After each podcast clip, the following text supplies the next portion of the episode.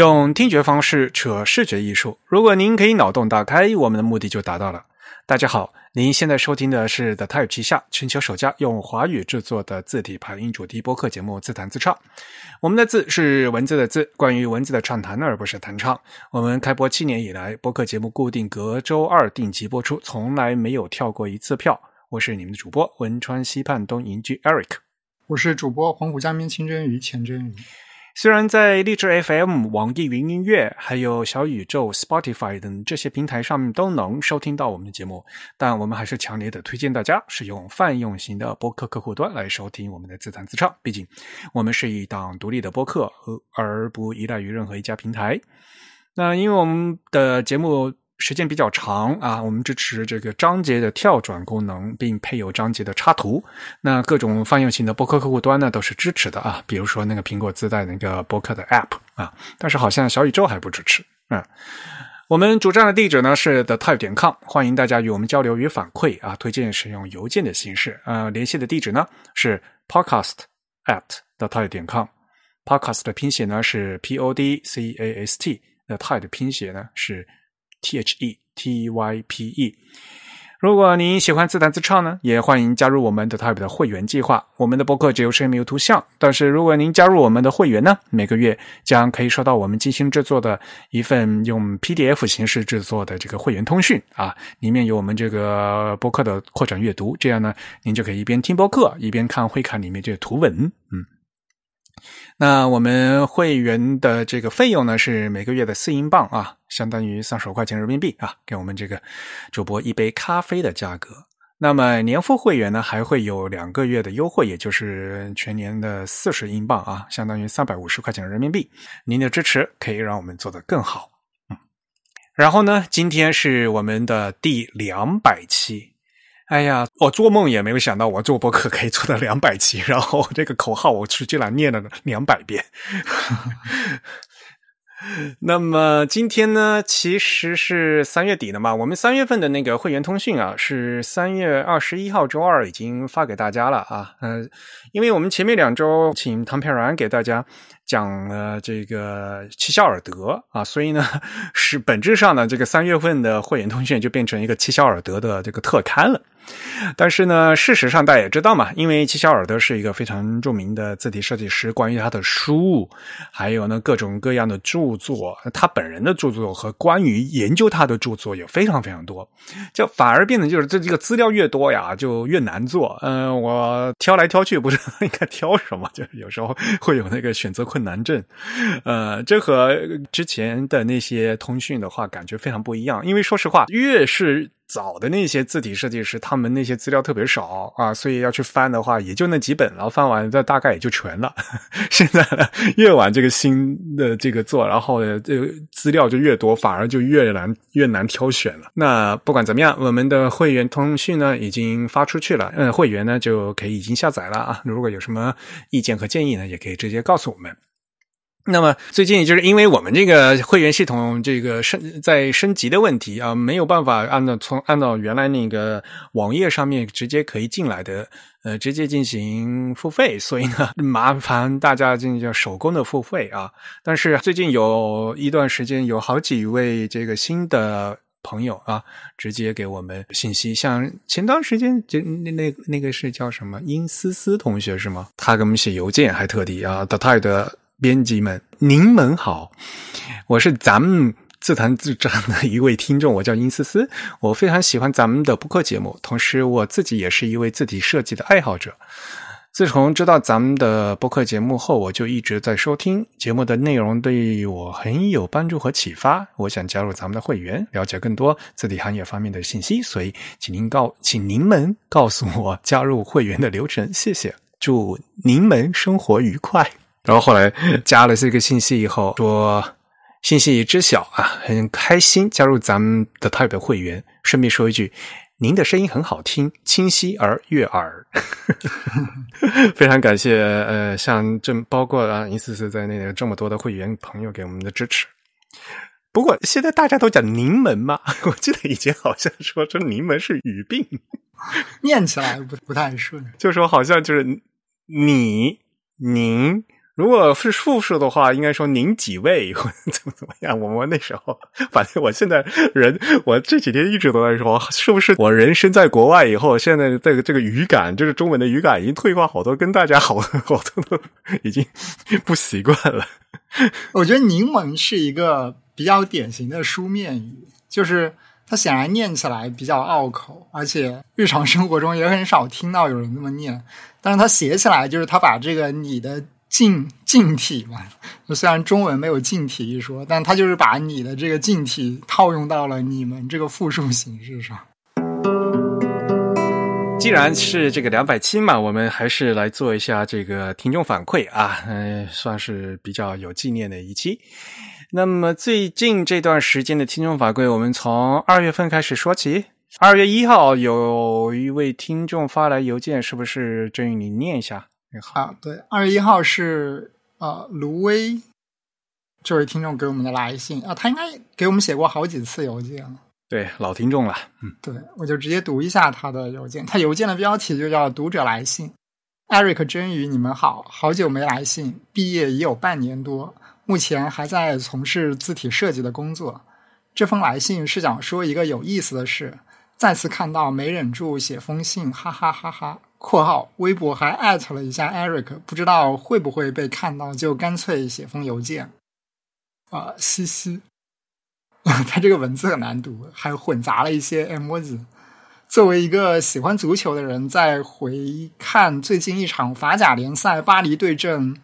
兰斯的比赛中，发现巴黎球员为庆祝中国春节而身穿中文名字球衣上场。但头疼的依旧是那看着像电脑自带的简略字体。我发现巴黎这球队还是蛮喜欢逢年过节印中文球员名字比赛的。但是这次实在看不下去的是，这回都宋体黑体混搭了。我还纳闷，怎么每个球员还不太一样？每次有印中文名上场的比赛，大多都是简单的宋体字。不知道为什么国外球队不在这点上好好做做？毕竟那单薄的宋体和背后那极具运动感的阿拉伯数字实在不搭。P.S. 我隐约记得以前节目有谈有谈及过足球比赛球衣字体的内容，不知是否又大脑错乱？卢威祝播客越办越好。然后他有一些附件。是一些手机的截屏吧，应该是截了某些新闻上面印有球员球衣上 汉字的这些照片。嗯，对的，因为那时候春节嘛，后呢就是法甲联赛，呃，呃，巴黎圣日耳曼队他们的那个球衣上面写的那个中文的名字。这个事情其实我当时就已经在那个微博上面 就就已经发了，所以呢我就没有给他回信了啊。如果大家看哈，因为有几张照片嘛，比如说梅西，梅西的名字呢是用宋体的，但是内马尔，哪怕不懂字体的人，就一看这个内是宋体，但是马尔两个字呢是黑体，然后为什么是这样的混搭啊？首先，嗯，是这样的一个问题。但是呢，一般人就只看到啊是一个混搭，但是一嗯没看出来这为什么是混搭。但是呢，像我们一看，我们就能知道，这其实是发生了字体的回落。呃，用这个微软的，比如说用 Word 里面的去一打就知道，梅西和内马尔的这名字在 Word 里面，呃，如果你套用的是日文的 MS 明周这个字体的话，一看就能看出来，呃，就是和他们那个球衣上是一模一样的效果。也就是说，实际上你大家虽然看这个梅西两个字好像是宋体字，但是仔细一看，这个梅西是日文字体。很典型的梅西的梅字，大家注意注意看哈，因为汉字按照中国大陆的这个宋体标准的话，这个梅啊，那底下那个母那个部件的话，应该是两点嘛。但是，嗯，这个梅西的梅明显看出来不是两点，而是一竖啊，连起来了。这个呢，就是典型的日文汉字。详细的讲呢，现他那个球衣上那个状态呢，其实就是，呃，微软 MS 明朝那个明朝体的假粗体版本，而且是，所以这里面有有很多可以吐槽的地方。明明是简体中文，但是它套用了日文字体，因为它套用了日文字体，所以它发生了字体回落。比如说内马尔内马尔的“内”字是日文字体里面是有的，是看起来呢和中文简体是一模一样。但是“马尔”这两个简体中文啊，作为日文字体的 MS 明朝是没有的，所以就回落到了微软雅黑。嗯，所以大家实际上看到那件球衣上面“内马尔”那三个字呢，“内”是日文字体 M M A M S 明朝，而且看起来像是伪粗体。然后“马尔”两个字其实是微软雅黑。然后后面还有一个问题，就是微软特别喜欢做那个假粗体嘛，所以呢，得看出来这这个这个粗体就不是正常的粗体。好吧。但一般来说，这种东西不应该是一个类似设计软件制作？谁知道呢？啊，就是这个球衣，他他们是怎么做了的？这这个这，哎，就是曹不完一簇土嘛。当然了，呃，外国人啊，反正觉得汉字的话，他们是绝对分不出是日本呃日本汉字还是中国汉字的啊。那么他们把一个呃活生生的中文接地字套上了日文汉字的这个字体。当然了，像作为我来讲的话，因为我们我又生活在日本，所以我一看就能看出来是日文字体。国内的话呢，嗯，像比如说在微信公众号上非常讨厌，就经常会套用于某种模板，然后呢，明明是中文，嗯，简体中文，却套用了台湾的字形，国字标准字体。对，用国字标准字体显示的字形，那个走之，而且都是那样子的啊，就嗯，看起来特别特别的难受啊。那个其实也就是字，那也是一种那个字体的套用，嗯，不正常的状态啊，其实对吧？当然了，像内马尔那样的就发生了字体回落了啊，大家可能一看就可能看出来啊，这是宋体和黑体不一样。但是呢，这个不，嗯，我希望更专业的人呢，嗯，要能看出来，不仅要能看出来是回落，而且要知道为什么回落，而它为什么能发生这样的情况，这样你才能。去纠正人家或者教人家怎么避免这个回落嘛，对吧？而不是说啊哈哈看一看完就没事了啊。当天我的朋友圈里面，包括有很多，因为我的朋友圈里面，微信朋友圈里面都大家都是嗯这懂字体的人也蛮多的啊。可是大家无非也就是啊哈哈的拍了一张照，呃，就传一下就完啊。为什么是宋体和黑体混搭？而很少人能看，嗯，能看出来这个其实是一个字体回落，然后呢是一个日文字体配微软雅黑。而这个事情的话，其实是在这个呃 Windows 的系统也是非常嗯非常容易嗯复现出来的啊。我在我的那个微博和 Twitter 上面都发了这个东西，嗯，如果呃有兴趣的话，大家看一下，我会把这个链接的再呃贴到今天的这个 Show Notes 里面去啊。然后剩下就是这个法甲就大开脑洞嘛，就下次哪怕他们要贴东西的话，也希望他们找个内行的中国人稍微帮他们看一下呀，真令人着急，真是的。法国人经常干这种事情嘛，就像以前在好几年前那个那个巴黎戴高乐机场，那就急急忙忙的加上那个简体中文的导视字体嘛，然后用一个非常非常奇怪的长体宋呃仿。仿宋不像仿宋，宋体不像宋体的东西。嗯，不过后来现在已经全部改掉了。呃，毕竟是他们不大熟悉的一套文字系统，所以呢，不内行的人的话，还是会干出很基本的错误。就是我相信他们像法甲他们这个球衣的话，至少他们是把所有人的名字都都去翻译了一遍，对吧？他们肯定还是都是确认的，对吧？就至少那个名字不会写错嘛，对吧？但是到到到了后面一步。就所以啊，做翻译也是一样的。像比如说我做翻译啊，我到最后我是要看校校对，然后要看排版效果的。哪怕你翻译正确，有时候排版写出来也是都是错的，就会有这样的这样的状况啊。当然了，嗯，对于外国人来说可能是比较难的。然后呢，像我们在中国和日本呢，也经常发生。像比如说那个阿拉伯文啊，七零八碎的肢肢解的顺序反的，然后这这根本没有连笔的，这最基本的那个错误啊，也也都能看见啊。这个东西就是完全不一样的文字系统化，你可能就是连这个最基本的字这个错误都没看出来啊，就会有这样的状态。哎，也有什么事情的话，最好还是找专业人稍微给他们看一遍啊，至少不不要出现就这么低级的错误啊。就。实际上，在日常的这个设计工作中是非常容易发生这样子的错误的。它其实广广义上来说，就是呃，如果你用这个软件工程的术语，这就是一个国际化的问题。而事实上，就我的工作经验来看，我发现，别说是设计师，就甚至很多这个软件工程师，他也不是很理解国际化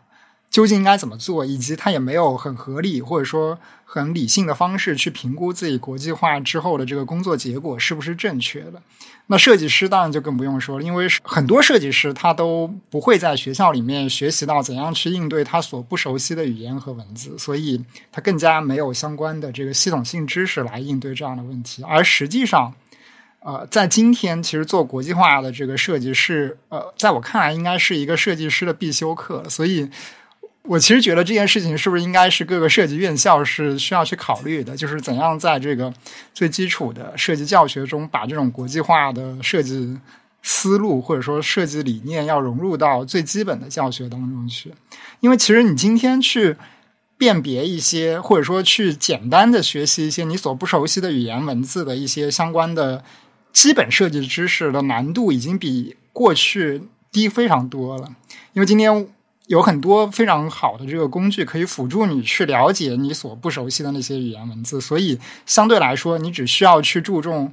呃，在我们看来更抽象层级更高的一些设计细节，你就可以去应对一些最基本的这个国际化的设计需求。我我其实还是觉得这是一种设计教育的缺失。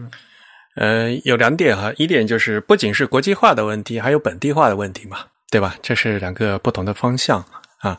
然后你你在做东西的话时候，首先你要符合这个国际化。然后呢，在本地化的时候，在各个地方的本地化，你一定要去找本地化的专家去就帮你确认啊，这个是一件事情。然后另外一件事情就是说，的确我们现在成本是越来越低，无论你是学习还是确认，这个成本都很低。那因为以前要去确认的话，你要去找个专家都很难找啊。啊，比如说我现在，呃，手头有一本，比如说有一个沃尔都语的东西，我想去找 沃尔都语的专家就很难找嘛，对吧？啊，但是现在的相对来讲比较好找了，对吧？嗯，你可能在呃问朋友，哪怕你是通讯手段，现在都非常通。呃，关键是什么？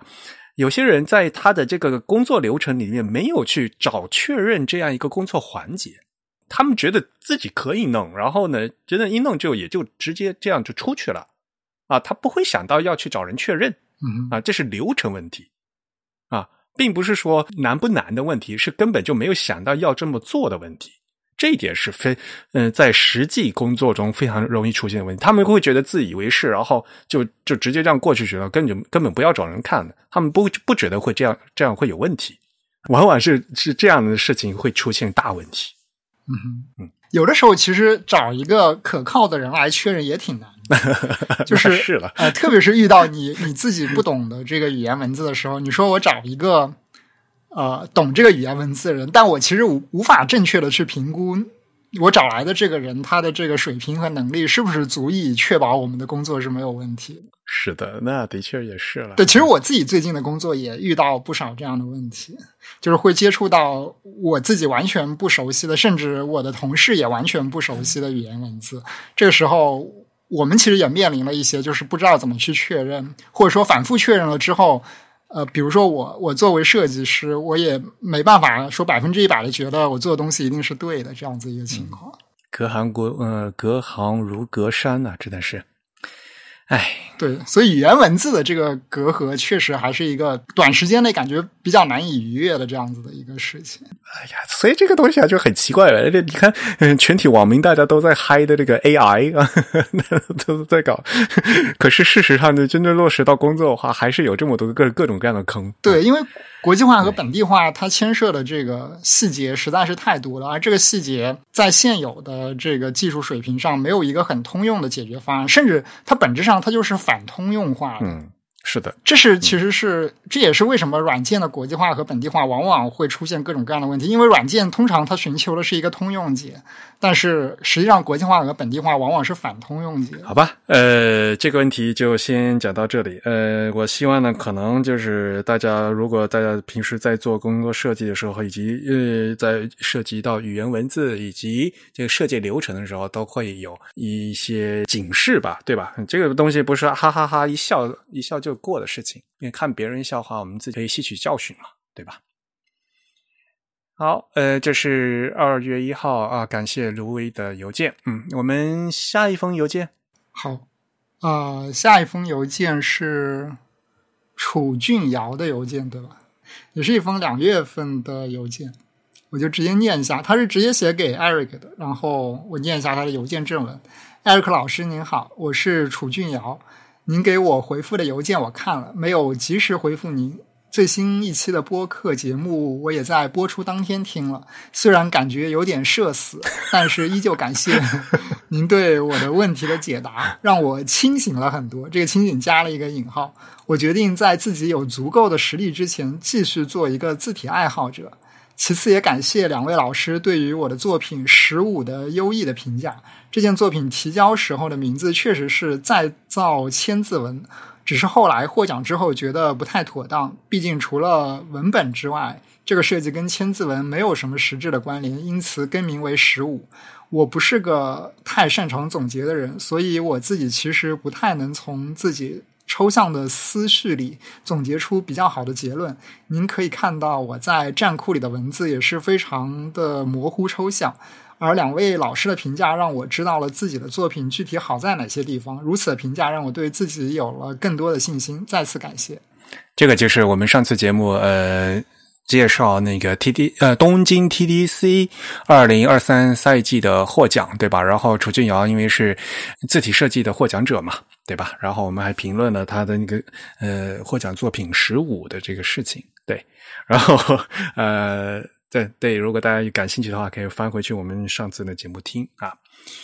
呃，当然了，有些东西是靠自己要总结，那还有一些东西，说实话，的确是自己看没有看出来，然后呢，不呃，旁人呃旁观者清的东西，然后对通过大家的评价呢，可以反观自己啊。这个其实呃，每个人都是这样子的，而且呢，就作品发出去了以后，每个人会有每个人的不同的观点嘛，对吧？那大家对这个作品进行评论的话，反而会会发现自己以前没有想到的东西。所以啊，这个所谓的文艺批评很重要，这个批评是。所谓的那个中性词啊的批评啊，就是评论，文艺评论很重要，就是大家会从不同的观点对这个作品进行审视啊，这样的话呢，其实大家是可以相互提高的啊。然后顺便就说一下这个东京 TDC，因为按照每年的惯例啊，二零二三年的东京的 TDC 奖的展览啊，已经确定了是在三月三十一号到四月二十八号啊，呃，地点呢还是一如既往的在日本东京的呃这个银座 GGG 啊，每年都是这样子。那今年的展期呢是三月三十一号到四月二十八号。另外呢。呃，有一个 TDC Day 啊，这个 TDC 日的活动啊，就二零二三的设计论坛。那大家可能也知道，因为这个疫情的关系啊，过去三年呢一直都改在这个网上进行。那么今年呢，终于恢复啊线下，所以今年这个活动的日期呢，将是定在二零二三年的四月一号啊，在东京现代美术馆。当然了，嗯，楚君瑶作为这获奖者，他本来应该要，呃，要参加这个会的，但是我好像因为他没有办法来，所以估计他到时候是，嗯，播放他的视频啊。不过我也非常期待吧，这个活动我到时候也会过去看。嗯，好，呃，这其实呢是我们对我们上次这个反馈邮件的再反馈啊，嗯。好，那接下来是大概就可以到三月份了吧？哦，三月份那个又是卢威写的邮件是吧？啊，对，他在三月八日国际劳动妇女节给我们写了一封邮件。好，我也念一下他这个邮件啊，标题是一封关于中文标点竖排码位的问题。艾瑞克、真宇两位好。有一个关于码位的问题想请教。以问号为例，为字库制作过程中，为了标点在竖排时显示在字框右上角，通常我们需要给横排码位加一个 vert 特性。此时它是一个空的码位，但不影响它使用时正确显示。但是在编码区当中是有专门的竖排码位区的。那么这个又有什么区别呢？我发现汉仪旗黑的竖排问号的码位显示 uni f e 一六和 e 七九三两个码位，但是在方正兰亭上却又显示 uni f e 七九三。嗯，应该是多写了一个 f 吧，还是 漏前面某个地方漏了？Anyway，在举例的两个字库中，好像也没看到它以点 word 结尾命名的字符，表示有点懵逼，故故此前来询问，芦苇祝顺。好吧，那。刚好，其实前段时间我大家也知道嘛，我和真云两个人都是这个中文排版需求 W 三 C 的这个特邀专家，所以呢，我们在那个 W 三 C 的那个会议的那个 issue 上面，也有人提到这个关于这个竖排码位的问题。嗯，因为我最近最近有其他乱七八糟杂事比较忙，然后回信呢就比较晚了，所以呢，干脆就直接在节目里面给他回信吧。呃，卢威您好啊，最近比较忙乱，回信甚晚，非常抱歉。你提到的问题非常有代表性啊，嗯，其实说到底呢是 GB 幺八零三零的问题，以及一些厂商啊死守旧版不更新的问题。比如是你提到的这个问号的竖排形式，当时呢是 GB 幺八零三零两千版本收了，但是当时 Unicode 还没有安排码位。在 GB 幺八零三零的两千和两千零五的这两个版本里面呢，这些竖排符号收呃，当然它有 GB 的码位，然后呢，它都被映射到 Unicode 的一七九 E 啊，是这个英文数字 E 七九三的这个码位上。大家一看就知道，这个这个 E 七九三，它其实是位于 Unicode 的私有区啊。其实按照真真正的这个专业术语，应该叫专有区，嗯。这个是 GB 幺八零三零啊，两千和两千零零五版本一直都是映射到 Unicode 的专那个私有区的码位的。当然了，幺幺八零三零已经收了这些字，然后编了这些码，所以呢，Unicode 呢必须要编码给它加以兼容。嗯，因为一开始还没有，所以呢，Unicode 后来在二零零五年的四点一版本呢，就把比如说哈，你跟那个问号的那个问号的竖排形式。啊，竖排形式其实就是那个问号靠右上那个字形，安排了正式的码位啊，Unicode 的正式码位。然后这个竖排形式正式码位是 U 加 FE 幺六上面。这些具体历史呢，就大家可以去看那个竖排字形区块以及嗯中日韩兼容字形区块，他们的那像维基百科上面都有这些 Unicode 区块，它是通过谁的提案，什么时候加入的啊？这些都都是有记录的。然后问题是，Unicode 在二零零五年就已经改掉了，原来是没有码位，然后现在已经有正式码位了。但是幺八零三零大家也知道，在二零零五年以后，它就一直没更新，然后一等就是十七年，所以呢，终于在 GB 的幺八零三零的二零二二这个版本以后，幺八零三零才。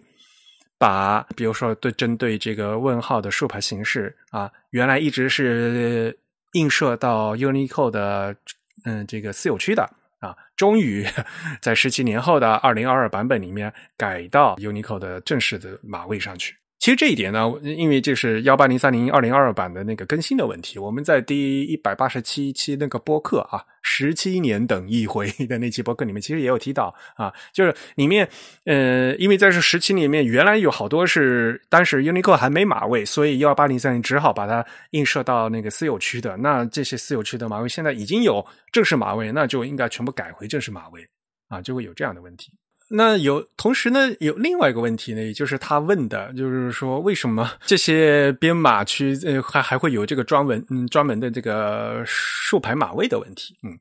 这些竖排符号啊，虽然有码位，但是 Unicode 已经非常清楚说了，这个是兼容码位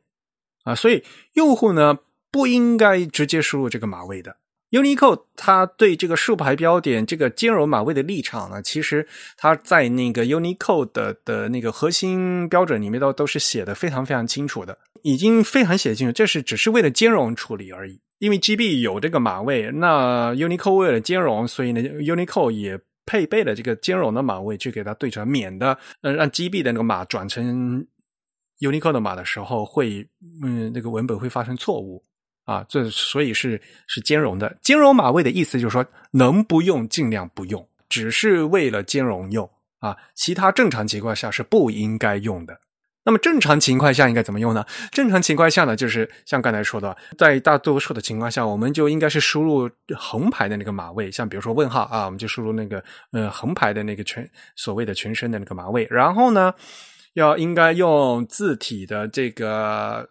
竖排的功能应该是要通过那个字体里面的 GSUP 呃的 glyph 替换的字形替换的那个特性，其中的那个 vert 啊，就是竖排的那个特性，然后呢去切换字形，而不是切换码位啊。码位呢还是那个码位。这个码位应该怎么显示，是由字体来决定的。然后字体呢，根据这个排版的这个形状，如果是横排，它就是显示那个是显示那个字形；如果是竖排的话呢，那通过字体的 OpenType 特性的 Word 去给它切换。然后他又问到关于这个兰亭黑和那个漆黑的那个问的区别，嗯，为为什么会有这样的区别？那就是字体文件呢，它里面有一个这个字形和码位的一个映射的问题。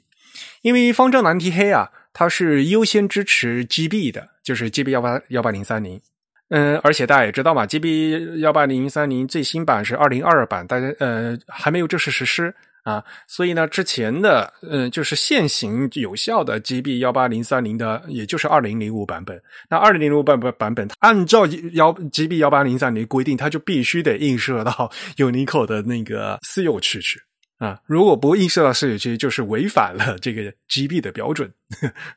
啊。这个 GB 是特别老的，是一个十十七年前的一个标准。那然然后呢，有一部分又是那个强制执行的，优先支持旧版的 GB，然后又要完全符合 GB 的映射表，那就必须映射到私有码位上面啊。嗯，不管这个 Unicode 有没有改啊。那汉仪的话呢？它在比如说在齐合里面，它就是根据 GB 的那个映射表啊，映射到私有区的基础上呢，它又多加了一个映射。因为 Unico 已经有这个正式码位了，所以呢，它另外也加上这个正式码位。所以呢，结果呢就是发现汉仪齐黑里面竖排呢是这个是有两个码位的，因为为了兼容啊。然后方正蓝泥黑呢，这只有一个码位，而且这个码位呢是。根据旧版的 GB 幺八零三去映射到了 Unicode 的私有区的码位，这个在这个我们国际化这边这个这个角度来看来，就是这个什么扯的事情吧？都都十几年前的这个老老码位，理论上讲的私有区都不应该用的，那还还在用啊？就是因为你 GB 这么老了，一直都不更新。呃，我能理解那个卢威他这个这邮件的意思了，但是里面有好多这好多话就写的这个不就是不太这个规范啊？像比如说他说的那个什么，在举例的两个字库中，好像也没有看到他以 word 结尾的字符，不叫以 word 结尾的字符，应该是以 word 结尾的字形，因为你在做字库里画的都是字形，就是画的都是 glyph。而且那个什么点 word 的这个字形来命名这个字形，这个其实是造字软件 Glyphs，因为那 Glyphs 它这个叫友好那 friendly name，它不并不是正式的名字。那其他环境不一定这么用的啊。如果你用那个什么 Adobe GB 幺杠五去看的话，那那个规范里面它所有的字形都是都是按那个编码的，都是 CID 的码。呃呃呃，你要说 CID 也可以，要说 GID 也可以啊，Glyph ID 也可以啊。就那另外一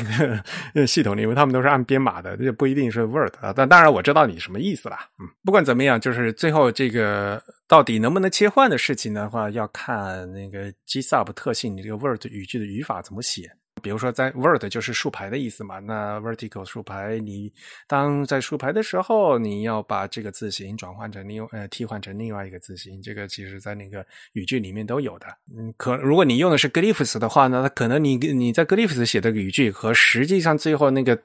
在生成封装成正式的那个 OpenType 或者 TrueType 字体里面，它的那个语句呢，其实是不一样的，有一些区别的。嗯，因为。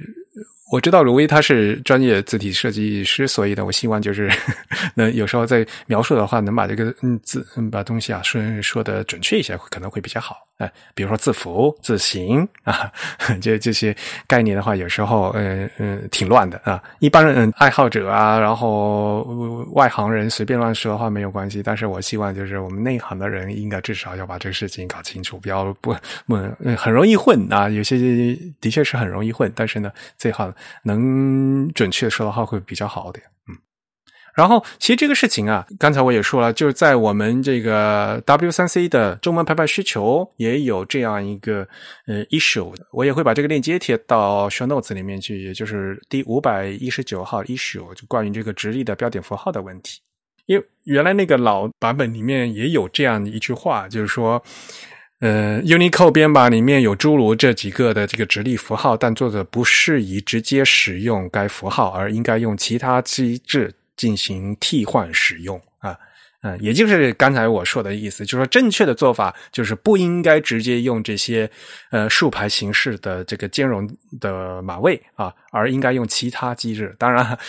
这个一宿针对嗯是针对说这句话的表述好像不太严谨，应该改一改的问题啊。但是呢，我也就希望是说大家要注意一下。嗯对，不过我倒觉得这类问题其实应该是字体公司很擅长解决，或者说他们有大量经验和知识储备的。就是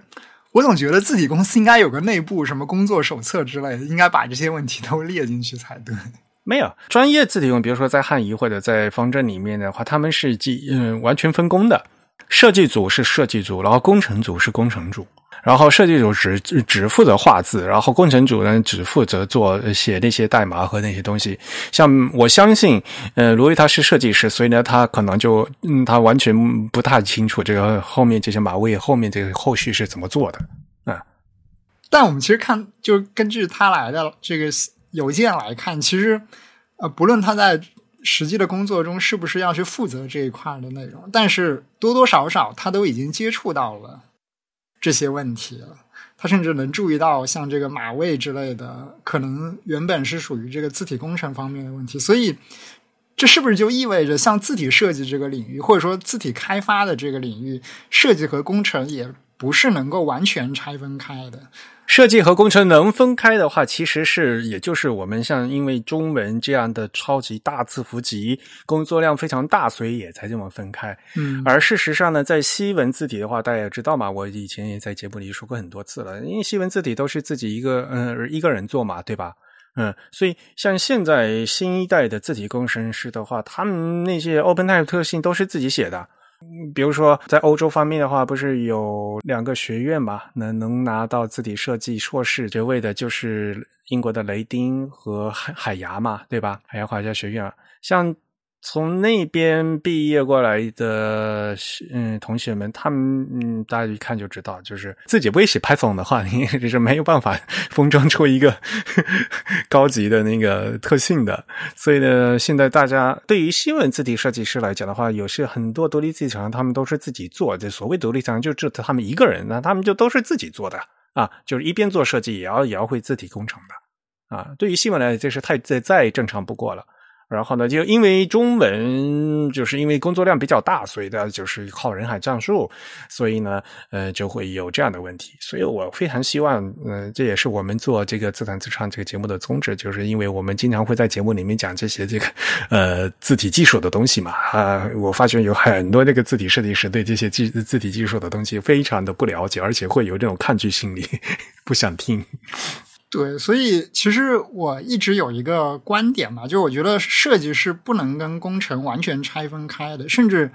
他们两个领域之间的界限是非常模糊的。这个不只是在现在我们经常接触到的一些跟软件产品，或者是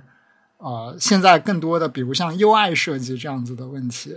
甚至你把这个设计的概念扩展到一个非常前现代的领域，你的设计和工程其实也不是很能完全拆分开。嗯，简单来说，你做一把椅子或者你做一个家具，你说如果一个人只会设计，但他不会做木工，那。他算是一个好的设计师吗？我觉得可能需要打一个问号。嗯，所以设计从最开始就是从历史上，他就很难跟这个工程完全拆分开。而一个好的设计师，往往他也具有这个过硬的一些工程问题的解决能力。而一个好的工程师，往往他经验积累足够多，他也有可能会转转化成一个非常优秀的设计师。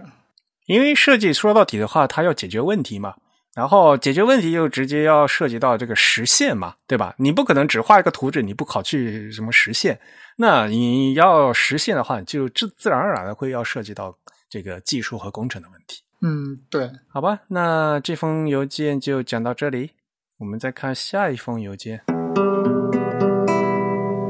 下一封邮件是前两天何怡轩的邮件是吧？对，三月十八号的，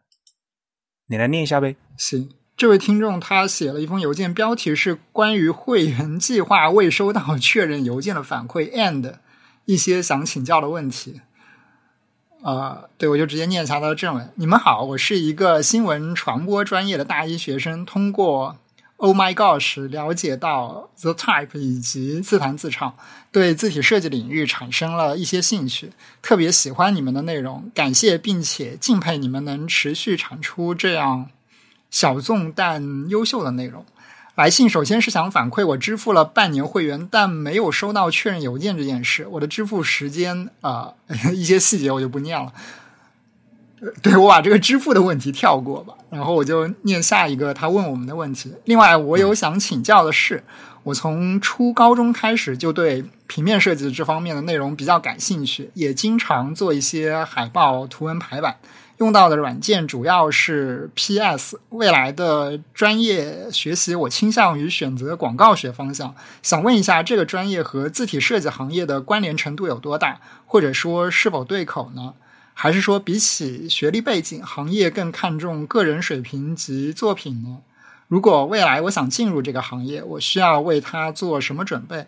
现阶段我对于字体设计的了解仅仅来自于一些从业人员的分享及内容创作，比如自弹自唱和六欧老师的视频。其实信息都是比较碎片化和散乱的。有什么渠道能让我获取比较体系化的知识吗？感谢，祝 The Type 越来越好。对他邮件就到这里。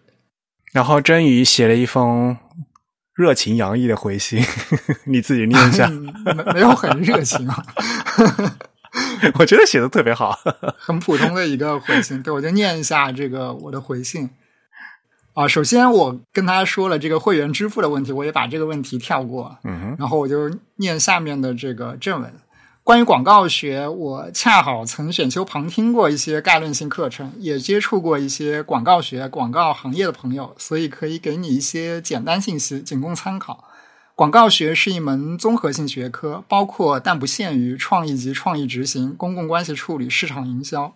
其中，创意创意执行环节是跟广义上的设计最为相关的，但并不只是设计。故事、文案、受众画像、项目管理等细分专业领域都跟创业紧密相关，并且当下广告的创意执行往往还需结合动画、三 D、影视制作等各种超出传统平面设计或视觉传达范畴的技术知及知识。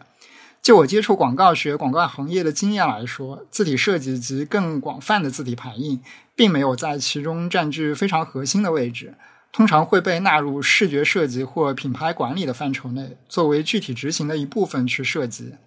因此，简单来说，当代的广告学与字体设计专业不算十分对口。当代的广告学也不是一门专注于视觉设计或字体排印的学科。不过，我国平面设计、字体设计界的老前辈于炳南先生，他的千金语录就是就任教于北京大学新闻与传播学院的广告系专业。于路老师就是一位具有较多设计学背景及家学传承的广告学学者，因此广告学跟设计学依然是有紧密关联的。另外，就我个人的观察，中文字体设计的行业门槛通常不在于学术背景，确实更看重个人的技能及作品。啊、另外我给他提供了这个 The Type 网站的书单。啊，因为这里列出了不少字体排印领域的专业书籍，也是自学入门字体排印的重要参考资料。我给了他我们这个网站书单的这个网址。我觉得我们那个是呃，其实在节目里说好多遍了，对吧？这这个书单我们觉得非非常好啊，然后呵 呵里面有很多重要的书，而且呢，中文的、英文的、日文的都有。如果大家愿意的话，都可以去看啊。然后里面有一部分是我们自己写的，一部分我们编的、翻译的，然后呢，还有一些是我们的老师然后推荐的。啊，我们也是看这些书就学习过来的啊，所以非常非常推荐。再次把这个书单的这个链接啊贴到 我们 show notes 里面，就大家可以过去看。啊，对，说实话，其实如果把这个书单里的书全都全都学透了的话，我感觉这个理论知识已经足够从业了，甚至可以做一些教学和研究工作。对，是的，呃，我觉得很多人就是看书没看懂里面东西。就我们讲了很多很多东西，其实比如说那里面书都都都都是有的，对吧？嗯，有时候呢书呢是要看，但是呢你不具体做，有时候没办法理解。这真的是像我写那几篇孔雀的文章，当然不在书单里面的是另外一回事了。但是我经常也别人问一些那个呃排版的问题，我说我孔雀我我都写着的呀，我还特地引用出来。我你看我这段写就这个意思，然后他们后来说哦，原来你写的是这个意思。就是很多东西啊，你不具体去做的话，就没有意识到这讲的是什么意思。有的时候就是看书和实践嘛，就是要互相结合的啊。然后，的确就是字体排是一个一门基础学科，的确是。嗯，平面设计的话，那除了字就是图嘛。我以以前一直跟大家说嘛，那大家现在都是在看那个 graphic design 啊。当然，英文里面 你 graphic 看起来就是图形的意思。那你平面设计里面除除了图就是文，那大家那么看重图的话，你有多少重点放在文上面，也就是 typography 这些内容呢？对吧？我一直都在跟大家说这个事情。当然了，那现在呢，我们还有动画，还有影视制作，然后呢，甚至比如说现在有 AI、VR，对吧？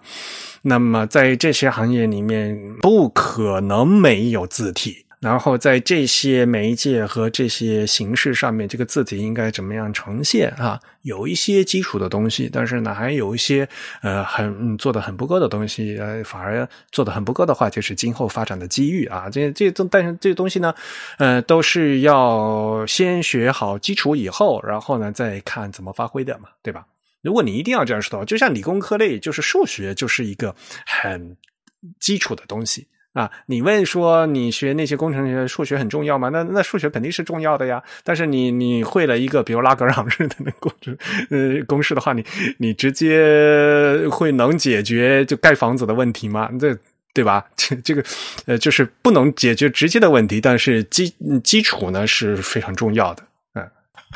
不，你之前是学过一些广广告学的东西？呃，我我只是在学校的时候选修了这个广告学专业以外的人也可以选修的课程，然后旁听过一些。不过，其实我我有很多朋友是广告学专业的，对，因为我在大学里参加的是这个平面设计相关的社团。那我们学校就是是没有这个设计类专业啊，北大是吧？然后本科对本科也没有美术类专业，所以。这个广告学确实是在我们学校算是跟设计最为紧密相关的专业了。但是，就我当时的感知来说，广告学教设计教的非常的少，导致广告学那些专业的学生里面对设计有非常强烈兴趣的，都来我们社团来学习设计。我们社团成为了这个。广告学的这个设计的一个补课的地方，感觉是。那你们社团里面是怎么学呃学设计呢？我很好奇。首先就是靠一些曾经有一些设计经验的这个高年级的学生，然后来向这个低年级的学生教一些基本的，无论是软件呀，还是一些设计原理，以及一些实践的技术和一些知识，其实就是一种传承嘛。然后还有一种方式就是去。真实的做一些这个设计工作，比如我们可以接到一些校内或者校外的一些真实的，无论是校内的设计，或者是校外一些商业设计的工作，然后让大家来。实践嘛，就实践其实是设计的一个最好的课程。嗯，那是了，哎，就是手手头还是得做的嘛。然后工具也是要学的，但是学工具和学理论又不一样嘛，对吧？现在好像大家学，呃，你会用 Photoshop 的，你就会平面设计的嘛？好像也不是这个道理嘛，对吧？就是当然了，我自己也是这样过来的，呃，但是还好了，就是我个人觉得，就是至少我还学了就是最基础的，比如说那个。比如说平面嘛，有什么色彩，对吧？呃，这些这色彩学也是一套呃很很基础的东西，对吧？但是色彩心理学、色彩生理学、色彩物理学这些东西的话，呃，你没弄懂的话，可能你到后面，嗯，比如说你搞一个什么 RGB 色和 CMYK 怎么转的问题的，有时候你就会遇到很多跟很多各样各各种各样的坑。对，但这些知识啊，我我感觉设计学院就是美术类设计学院都未必对呀，就是反正我们学校倒是有这样的课程。对我我就学过色彩学，但就偏物理的色彩学，也是我们学校的这个空间物理的老师他自己的业余爱好，所以他开设这门课程，也也挺有意思。但这些课程其实像广告学专业都不教，然后据我所知，很多美术类专业。也不教，我就觉得很奇怪，就是因为这么基础的东西的话，为什么就是都没有？我自己是因为我在日本嘛，因为日本日本不有各种各样的那个什么鉴定检定考试嘛，呃，日本很有很著名那个色嗯色彩检定，我当时是去考那个色彩检定的二级啊，然后呢自己自己学去考，然后然后因为他那个考试有整个有考试教材嘛，然后那一整套的确是现在看起来就是的确那个教材写的很好的，就整套。色嗯，色彩物理、色彩心理、色色彩生理，就全部都有了。我我我特别觉得我们国家的这个美术教育是有一定的问题，嗯，就是 可能他们觉得色彩学是一门跟物理学和数学以及一些这个印刷行业的这个印刷工程相关的专业，他们就觉得好像不适合美术类的这个设计专业的学生去学，但这个认知。呃，至少就我的工作经验来看，是完全错误的。而这些知识其实是每一个对对有志于从事设计工作人都应该去了解。哎，这个如果你设计不学好的话，您像你到那个印厂去去追色的时候，有有些设计师甚甚至不知道你去看那个色色卡的时候要找一个灯箱，找一个标准嗯标准光源的灯。就是你 颜色都不对的话，你那个灯光不对的话，那颜色看起来都是都是不对的呀。就是，呃，对我感觉学校都把这一类知识当成是一种你从业之后再去积累的经验和技能，但这些知识明明是可以在学校里通过理论的方式比较快速的传授。嗯，就像这位听众他自己也说嘛，他觉得好像嗯信息是很碎片化和散乱的嘛。对吧？那其实我现在也在想，那我们在哪里可以看到比较呃呃就非碎片化的、比较有系统的这样的信息？就这这这这类东西，对吧？当然了，那平面设计东西，我我们管不着了。我们觉得就是在这个字体排音方面的话，可能还是相对来讲，特别是在中文方面，有一些东西还是非常欠缺的。我们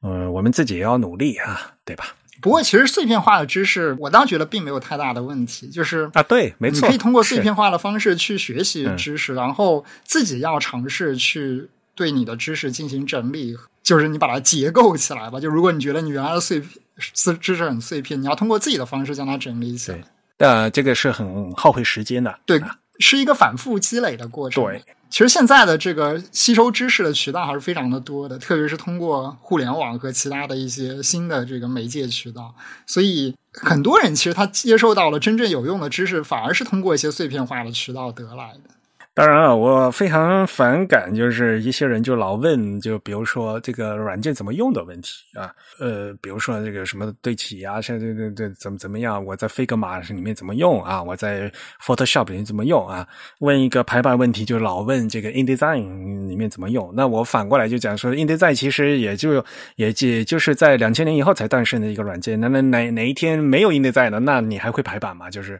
呃，有一些东西的话，就是呃，你要知道原理。而不应该是单纯的会去看这个软件的使用方法。当然了，因为大家平时工作比较忙，然后呢，就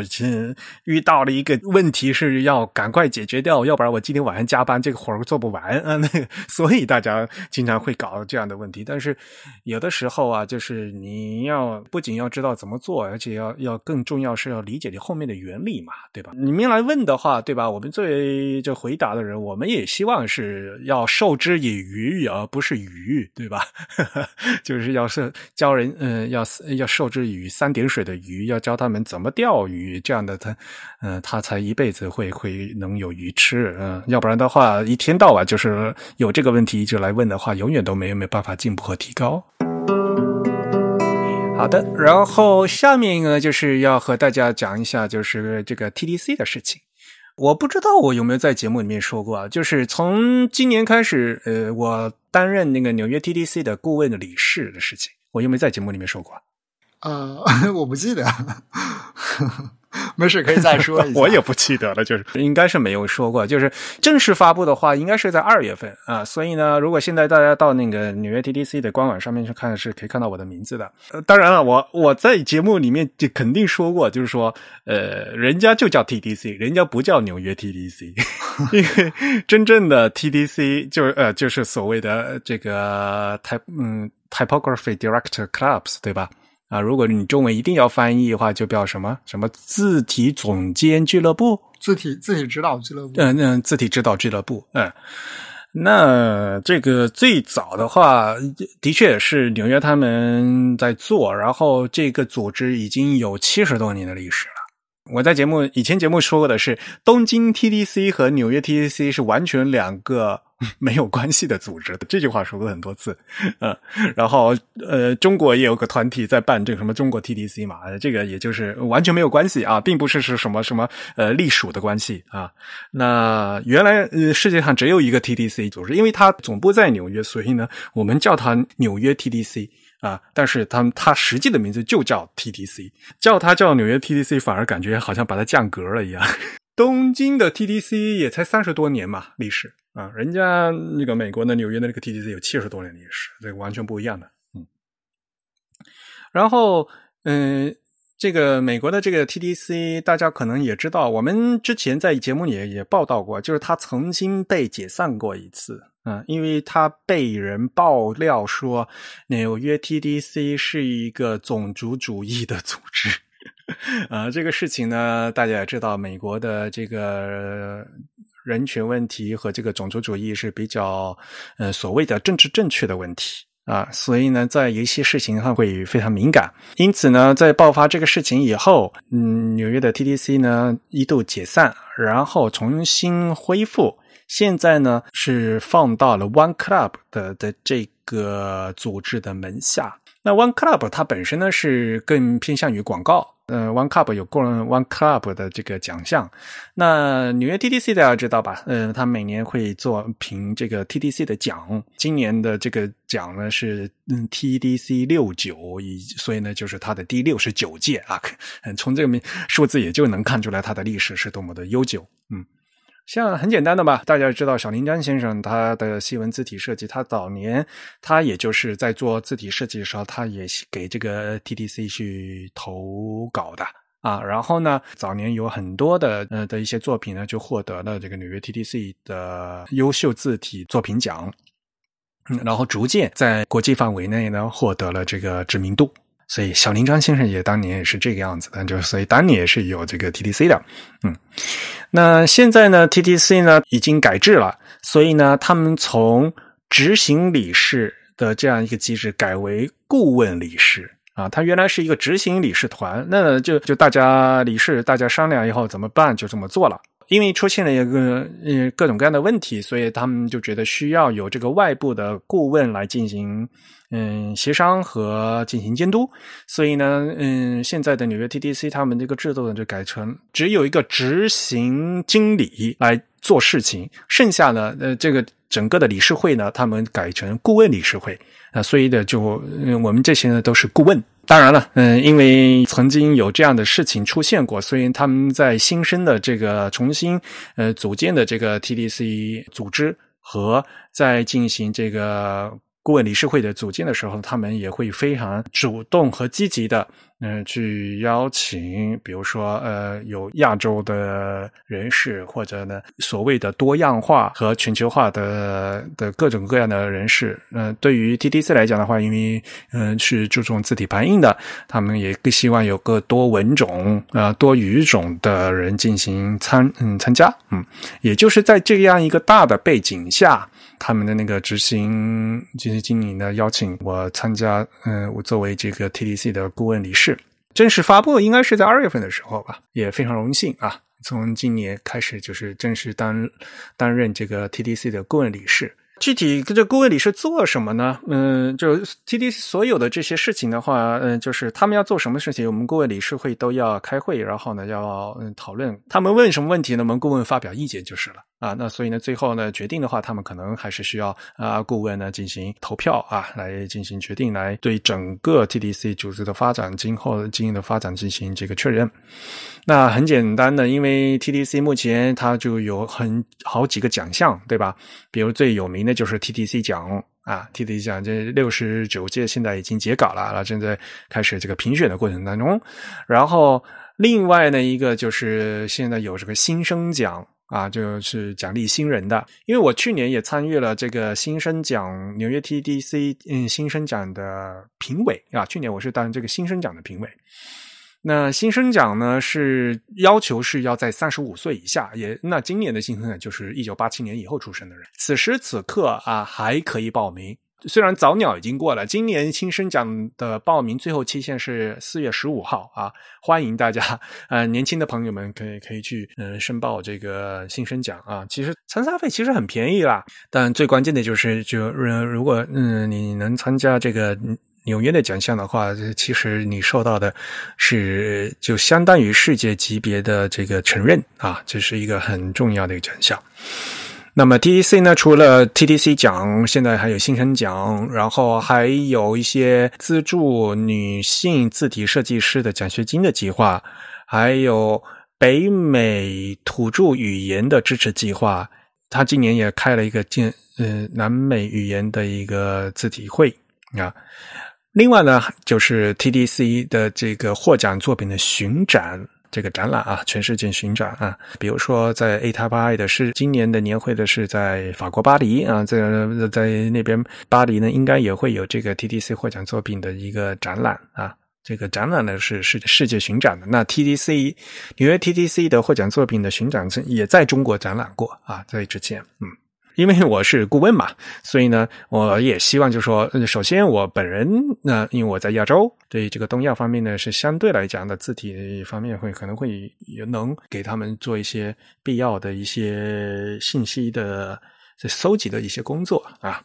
那另外一点，其实我也从那个组委会上听到，就是像 TDC，当然每年都会收到大量的投稿的作品，但是来自中国的作品是非常多的。那事实上，就是除了那个英文字体设计以外的话，收到最多的就是来自中国的作，呃，来自来自中国的作品。所以呢，我也希望就是中国的字体设计师呢，呃，包括中国的平面设，呃，这设计师能够多努力啊，啊，能在这个世界级的比赛中呢，能拿到自己能拿到的奖项。然后今这次呢，呃，我想和大家借这个机会呢说两件事情。第一件事情就是刚才说的那个新生奖的报名。呃，新生奖这个奖本身是评给人的，而不是评给作品的。所以啊，大家一定要注意哦，看这个新生奖，它的要求是要投六件作品。像我去年去参加那个评委的时候，他是因为评的是人，所以我们要看这个人他的六件作品，他平均的水平，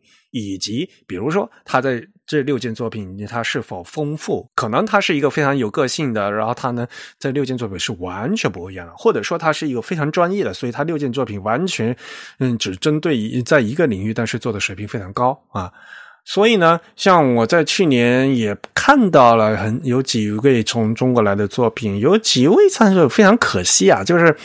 就是六个六件作品啊，非常参差不齐啊，有有的作品做的非常好，甚至有这个呃中文字体设计的作品啊，那大家也知道嘛，中文字体设计能 把一套这个字符集做全都很不容易。这一件作品是非常好的，但是看到他整个六件作品啊，剩下的有一些东西啊，就感觉啊，就像是那个本科学生的一个作业的水平，就感觉就好像至少这个这参赛的这个态度好像就 有点虎头虎头蛇尾的感觉，就没有办法。推出去啊，没有办法评上去啊。希望就大家在投稿的时候评的是人，而不是一件作品啊。这个一定要把自己综合的能力显示出来，这个是新生讲的事情。而这个 TDC 奖不一样，TDC 奖是评的是作品，和刚才那个新生奖是反过来的。TDC 奖评的是作品，所以呢，但要把作品做好，然后看这个作品是不是能表现的出色啊，能不能体现，能能不能表达出你要表达的这个意思。当然了，此时此刻的 TDC 第六十九届的这个截止日期已经过了啊，呃，大家已经结束了。但是到上个礼拜。还有中国的字体设计师，他问我说：“这个这次这个纽约 TDC 它这个分成的三个组啊，是什么意思？”我也会把第六十九届 TDC 讲的这它这个章程啊啊这个链接发给大家，大大家可以过去看哈。它这次其实是分成三个组，第一个组叫 Typography，第二个组叫 Lettering，第三个组叫 Type Design。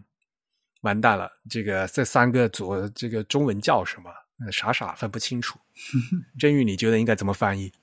呃，首先这个 Type Design 和 Lettering 比较好翻嘛，一个就是字体设计 Type Design。Lettering 应该可以翻译成像什么美术字设计会比较好一点，对。但 Typography 确实比较难翻，要看一下它的定义。如果我来翻的话，我会翻译成除字体设计和美术字以外跟文字相关的设计。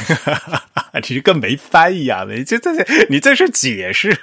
你这不是就是取一个语集，因为就是它这里是一个奖项的设计，对，就是它把。它的奖分成了三类，那么显然这三类都是跟字相关的，所以就是 typography 其实就是 lettering 和 type design 以外的所有都可以包含进去，我是这样理解。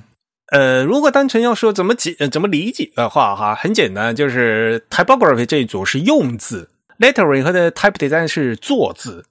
然后 lettering 和 type design 的区别是 lettering 是那比如说是美术字嘛，然后呢就不一这只是几个字，不一定是一一套字。啊，你可以是书法字，也可以是各种各样的美术字、手绘字、logo，呃，都可以。而真正的 type design 是要作为一套字的，是要做成一个 font 的。嗯，它的这个要求是 type designs for entries，show in case the design of workable font software，要做成一个那个可用的呃字体软件的，这是要做嗯一套字的。所以呢。第一个那个 typography，当然了，我我们在节目里，像比如我个人，我一直就经常把这个 typography 翻译成这个字体排印。那明显的，它这个字体排印呢，就相当于是是一个就狭义的字体排印，就它只是说用字的部分。但是反过来，只要你用了字，就都属于这一组。按它的这个定义的话，哈，凡是用活字、用这个手写字。或者任何这个书面语言，然后所创造出来的东西啊，无论是印刷的设计，还是数码的设计，还是各种什么进入式体验，甚至连各种的电影的那个题字，然后包括建筑，包括各种时尚，以及比如说社交媒体的各种活动，这些东西都只要有字都可以，都可以算。对，所以实际上它是一个对。你提交的这个作品的这个媒介类型做一个划分的方式，但我觉得他这个划分并不好。对，但但不要怪我啊，这个这个是我进入这个顾问团之前，他们是这上一届顾问团决定这么做的。我个人也觉得，呃，像比如说中间那个 lettering 这个东西啊，也也有一点是高高不成低不就的感觉，知道吗？对，实际上。它这个 lettering 可能就是倾向于收那些什么 logo type 之类的，对，或者是一个特殊的什么电影海报的这个标题字的设计，还有比如说那个咖啡店的手写的，嗯，手写招牌呀，就像那些东西。对，它通常都是都是接近于是 logo 这种东西。那 type design 其实最好理解，其实就是教一个字体，对，然后剩下的就都叫 typography。其实就 typography 是一个叫什么叫做余集嘛，就是除了这个 lettering 和 type design 的，剩余的都是 typography，就没法 没法分了，都叫 typography。对的，所以啊，就直到现在还有很多人把 typography 翻译成文字设计，知道吗？所以他们如果一旦把这个 typography 翻译成文字设计了，然后完蛋了，那剩下的这个 type design 和那个 lettering 他们就不知道怎么翻了。然后就不知道这具体是什么东西的。其实，单纯你看这个它那个英文的解释和分类话，其实还写的蛮清楚的，对吧？对它的描述还是足够足够能够定义它这三个分类。当然了，它分成这三个类，然后让大家去投稿的话，呃，我我觉得作为比赛的话，这个它一这样分量，我事先预先我都可以预想得到，就是 typography 的稿件会一大堆，其次是 lettering。然后再其次是 type design，也不一定。我感觉现在可能做字体的人也挺多，去参加他们这个比赛。那么，尤其是对于像那个中文字的话啊，往往真正做的一套字的人很少嘛。但是你像平面设计，他们做什么商业设计的话，做个电招啊。啊，做一些活动啊，你去投第一组的那个 typography 和做第二组的 lettering，平时就是大家有会有很多这样的字体嘛。中文字的话，你真正要做一个 type design 的话，其实是蛮辛苦的呀。当然了，我退一万步，我不要求你做那个什么呃六千多，就做两万，你至少得做一百多字吧，要不然的话，你跟这就看看不出来这是一套字的是什么东西。我作为评，我作为评委，我也很难评的呀。嗯。但是西文的话，可能做几百个字符也就结束了。然后可能，正如这个解释是说的，你可以是一一款字，是一个字体单独的字体，也可以是一个字体家族。而当然，现在因为这个字体技术，这个容器里面可以装好多东西，是嗯，emoji 也可以装，符号也可以装，所以呢，理论上讲的话，这个也可以放进来，它也是接受的。甚至，比如说一些软件生成的一些东西，对吧？因为大家也知道，我现在 蛮多这一类就生成类的这些东西在的。但是关键就是说，你这个 Type Design 这个东西啊，你最后它生成它最理想的状态上，就是你应该是是能封装成一个字体的。比如说大家想象的一个字体文件嘛，对吧？是一个 TTF，是一个 Open Type 的，或者一个 True Type 的一个字体，就是是一个 Font 嘛，对吧？那如果从这个角度来讲的话，就是你中文字体要要做成这个就比较难啊。你当然也可以封装了，当然就可能就做的字会比较少一些。而且作为我的就评委来评的话，我可能就会要看你这个一套字体，我打印出来，我这个排版排出来的效果是什么样的嘛？那个 logo 的话不一样的，logo 因为它就固定死了，就那么几个字，而且就是那个位置，你不可能会跳。调换位置嘛？可口可乐这四个字，它必须是那个形状，就那样排的。你不可能把这个 前那两个可字互相调换的了，不可能嘛，对吧？所以呢，像 lettering 的话，它它是固定形式的，它这有时候静态的。如果一般来讲，logo 它是那样子的。当然，呃，如果你是动态 logo 的话，可能是有其他的表现形式了。否则的话，说实话，这个评委也很非常难评。我们这次的 TDC 第六十九届的评委里面呢，华裔的评委的话，在 Typography 里面呢，是有一位来自澳门的设计师 John King Ao。在这个字体设计组的话呢，是陈训昌，嗯，他是雷丁的博士，好像还没毕业，嗯，他是作为字字体设计组的评委。当然，大曾经也会有这样的问题，就是像尤其是在 typography 那一组的话，大家收的收的稿件那么多，然后比如说来一个泰文的字体让我评，好像我我我也不懂评啊，有时候会有这样的感觉，知道吧？啊。但是 typography 和这个 lettering 相对来讲的话，可能我们直接作为专业设计师的话，我们可以从视觉冲击力啊，或者从它那个实际的是表达的话来来来来去评。但是我们没办法读懂里面的它的这个字嘛。尤其如果你是 type design 的话，你要去考虑它的什么呃易读性的话，那你读不懂的话，你就没有办法去判断它这个是否易读了，对吧？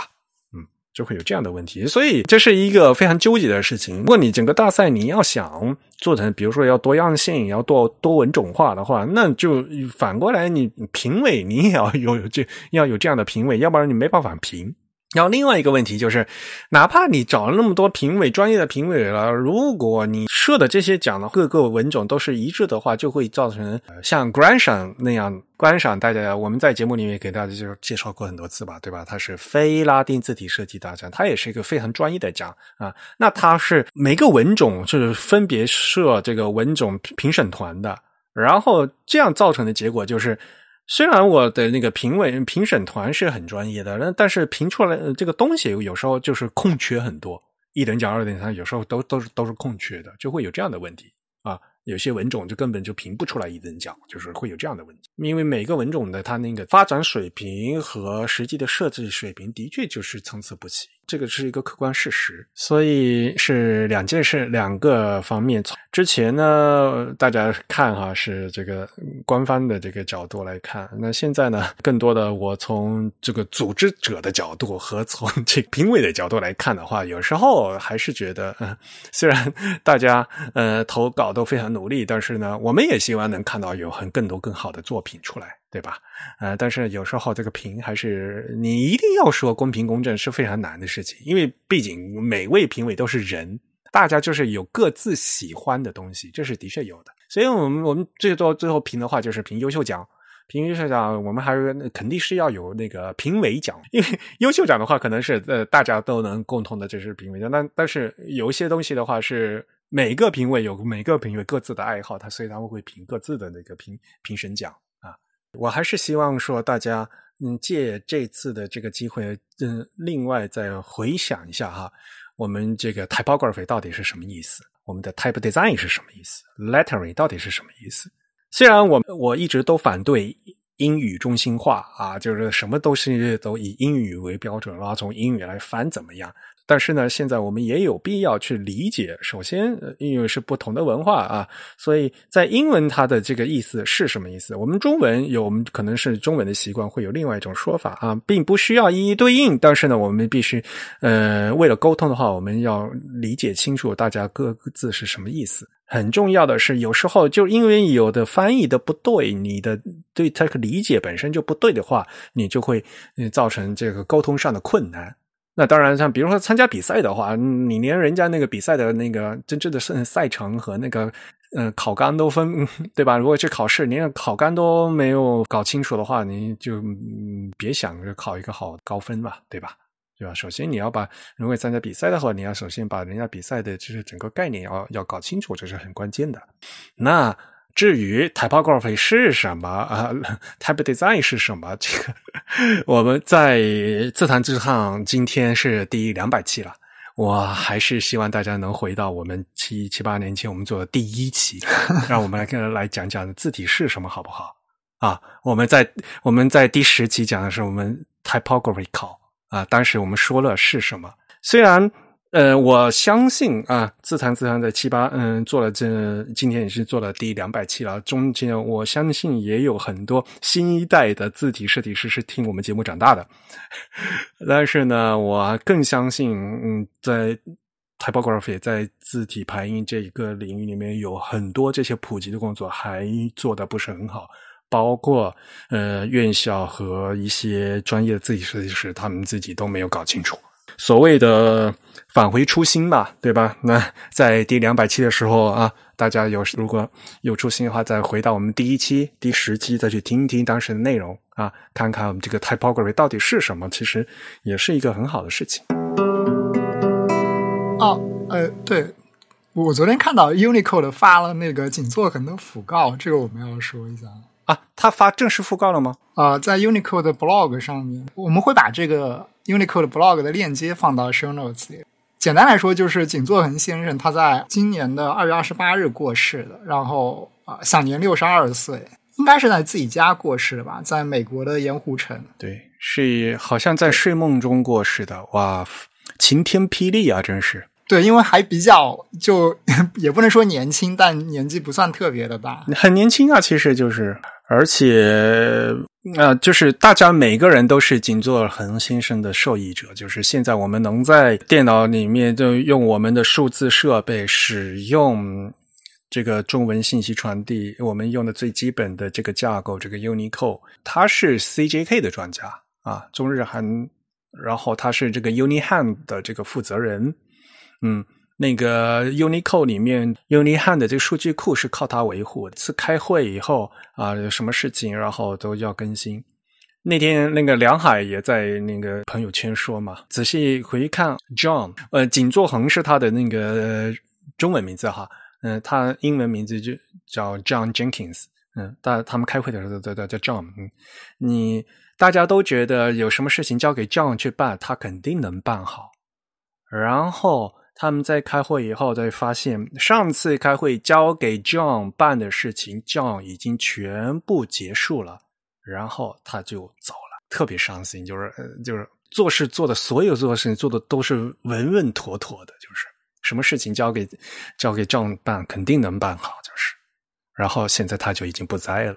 在那个 Unicode 的官方的那篇报道里面呢。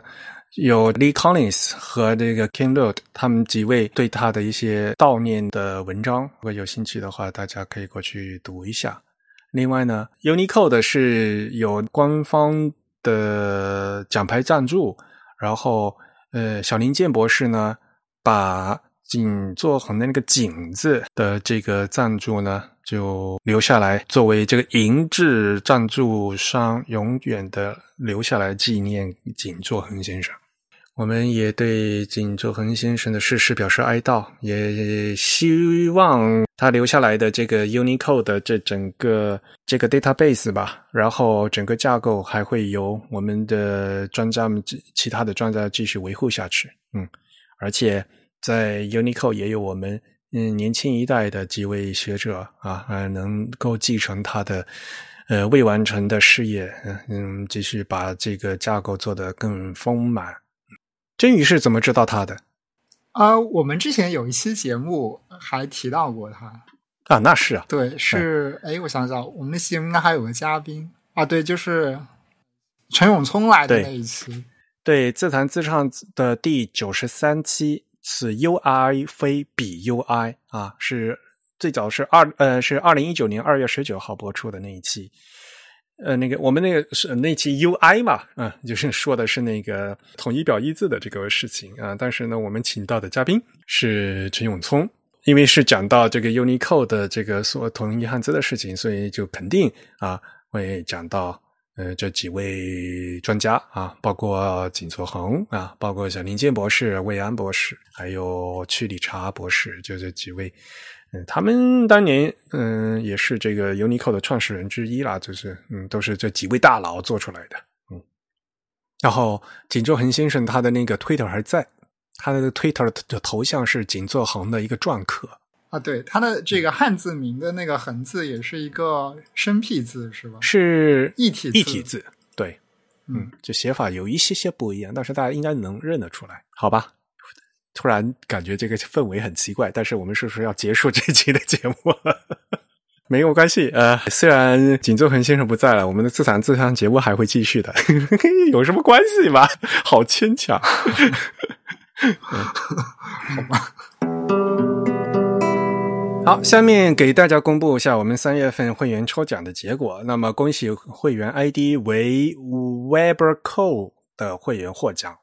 我们三月份的会那个奖品呢，是荷兰著名书籍设计师 Emma Boon 啊的这个作品集《Book Manifest》，就是所谓的小红书啊。那本书特别小啊，那个是尺寸只有呃只有。十十五乘十一厘米啊，但但是有一千页的厚度啊，